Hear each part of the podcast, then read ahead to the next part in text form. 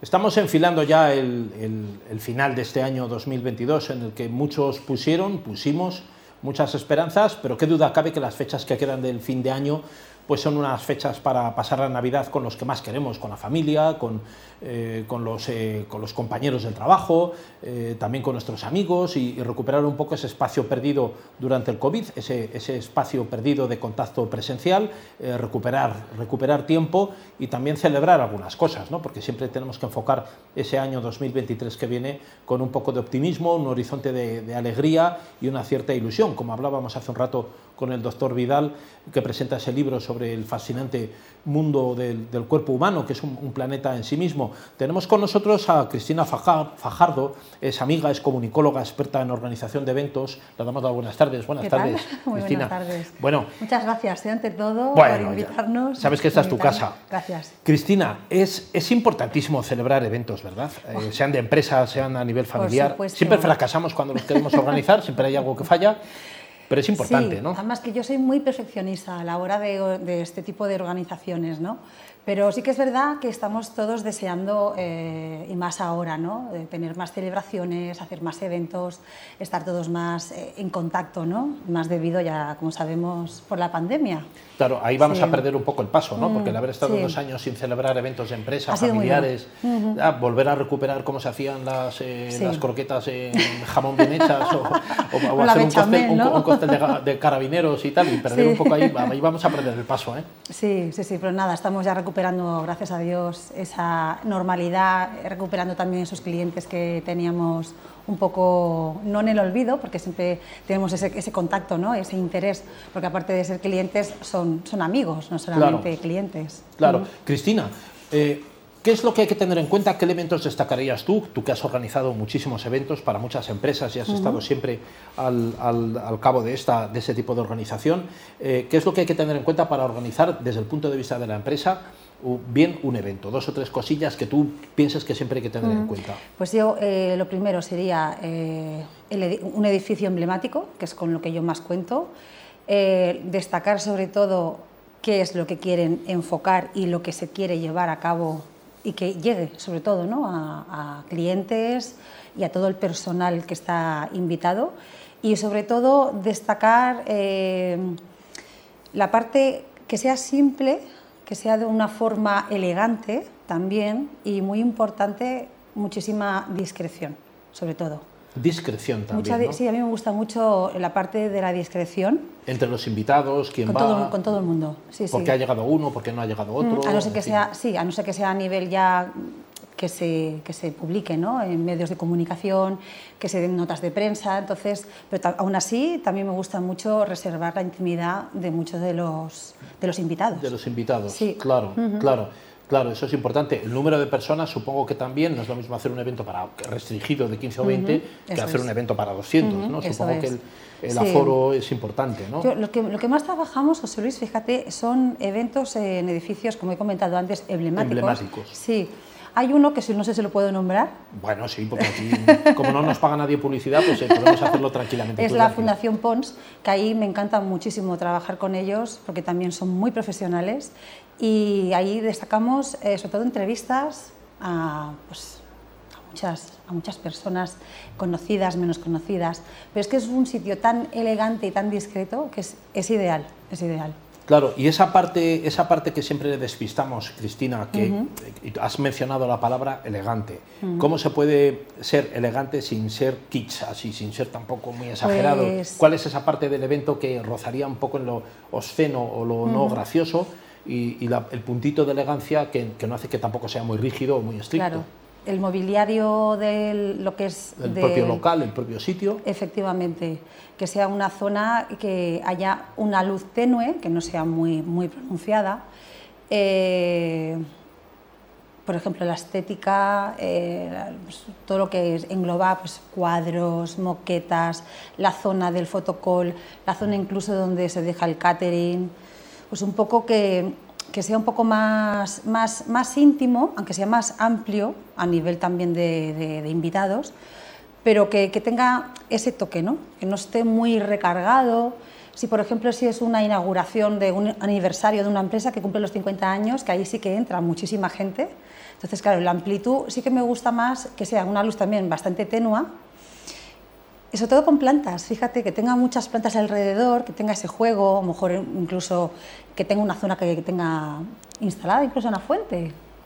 ideas ¿no? que, puedo, que, que yo he llegado a dar. con ellas. Sí, sí, sí, que no voy a decir nombres. No, bueno, vale. ya, no, no. Podemos empezar a hacer publicidad de muchos, luego le vamos a tener que luego, pasar por, y luego por les llamamos, por luego les llamamos. Y la música, ¿tiene que haber música? ¿No tiene que haber música? Tiene que haber ¿Cómo una música. Porque a veces vas a restaurantes que están muy altos, eh, Sí, la música, no, no, no, la música en otros que- no, no, eh, La ¿cómo? música tiene que ser una música, un hilo musical, música clásica. Yo siempre apuesto por la música clásica. Siempre apuestas por la música sí, clásica. Y que sea una música muy, pues eso, un tono bajito, que se pueda hablar, que no esté muy alta. Y depende también de la zona, claro, la gente ahí les encanta hacer business, entonces no, no combina, no es, no es apropiado el tener ahí una música muy alta y, y estar hablando, ¿no? Como tú y yo ahora. Claro, Imagínate claro. aquí una música muy alta y estamos interca- intercambiando palabras. No podríamos y entendernos. Es imposible. Claro. Cristina, ¿y nosotros mismos cómo no? Espera, perdona, no te puntualizo una cosa. Es que está muy feo el que tú estés en una reunión o estés en un evento y que estés acercando tu cara, tu boca a la oreja de la persona con la que estás hablando, porque no la conoces. Hay que tener también una distancia. Ma- ma- más ahora que nos hemos quitado la mascarilla, igual eso puede parecer. Además, fíjate que me he sentado y me pegaba a ti. Me ya, pegaba a ti. Tendemos a eso, pero porque somos magnéticos y tal, pero no. Pero Eso claro, es. Nos hemos quitado la mascarilla, a ver hasta cuánto te rimas.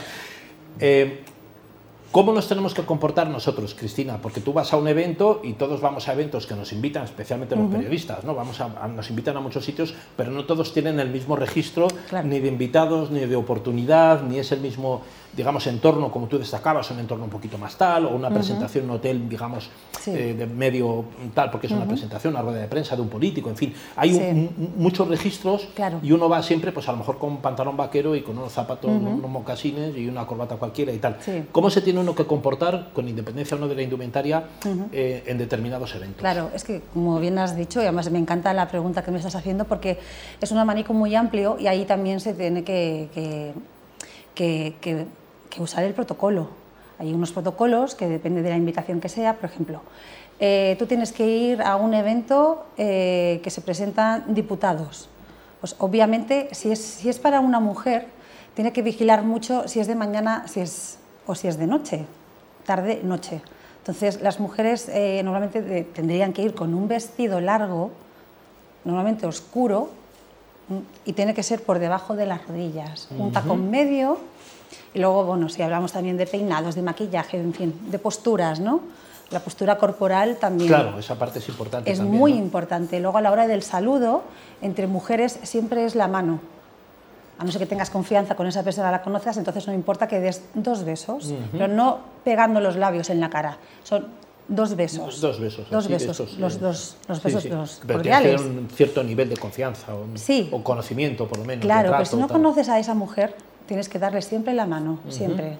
Y luego ya están otro tipo de saludos a los diputados, eh, eh, reyes, etc. Va, según las escalas, pues hay diferentes saludos. Claro, el COVID sabemos. ha creado nuevas barreras ¿no? en esto de los saludos. Sí, o, hay que un momento que estaba el codo, que estaba hacer así, que estaba tal. Pero quiero Pues decir, eso- pasado ya un momento de la- que se nos ha caído la careta a todos. Eh, Volvemos otra vez a volvemos otra vez a, a ese protocolo, a este protocolo. que era el protocolo, digamos, clásico de eventos. Sí. Y los caballeros, ¿cómo se tienen que comportar? ¿Tienen que dar la mano, un Los beso? hombres, no, no, los hombres también siempre la mano, además el saludo con la mano tiene que ser firme, no puede ser que te la den así o... ¿De plástico? O- Eh, Tiene que ser un, un saludo firme, o sea, en un... Y contar nada, eh, tres segundos como mucho y Sí, ya, no y quedarte ya como si soltar. te hubiera dado un calambre. Eso es. Cuentas unos tres segundos y sueltas. Ujú. Y luego ya la, la postura, pues ya sabemos, ¿no? Las mujeres eh, tendemos a estar a lo mejor con las manos puestas delante para estar más, pues, más cómodas y también eh, indica que estás mm, a gusto y que estás relajada.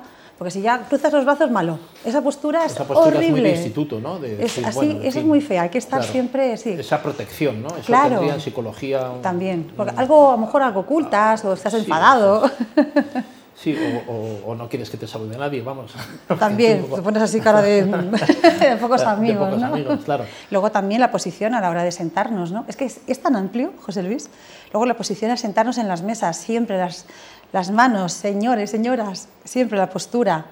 Nunca codos, jamás. Es que es, queda horrible, horrible podríamos hablar, pues podríamos sí, horas y horas y horas. Día te voy a juntar con un buen amigo que es José María López Guerrero, que es un experto en protocolo, que ha escrito libros también sobre el protocolo de niños, protocolo en el deporte y tal. Le vamos a tener aquí, vamos a hacer una, una mesa redonda. Ah, estupendo, yo encantada, yo encantada. Buen amigo. Sí, porque es que es un abanico muy amplio, porque yo cuando lo estudié es eh, etiqueta, es protocolo de etiqueta, de saber estar, empresa. Entonces, Claro, una, pregunta más, Cristina. A, la hora de, a la hora de hablar de empresas, ¿no? porque esta, este programa Tinco Economía va muy enfocado al mundo de la empresa, al mundo del emprendedor, del directivo.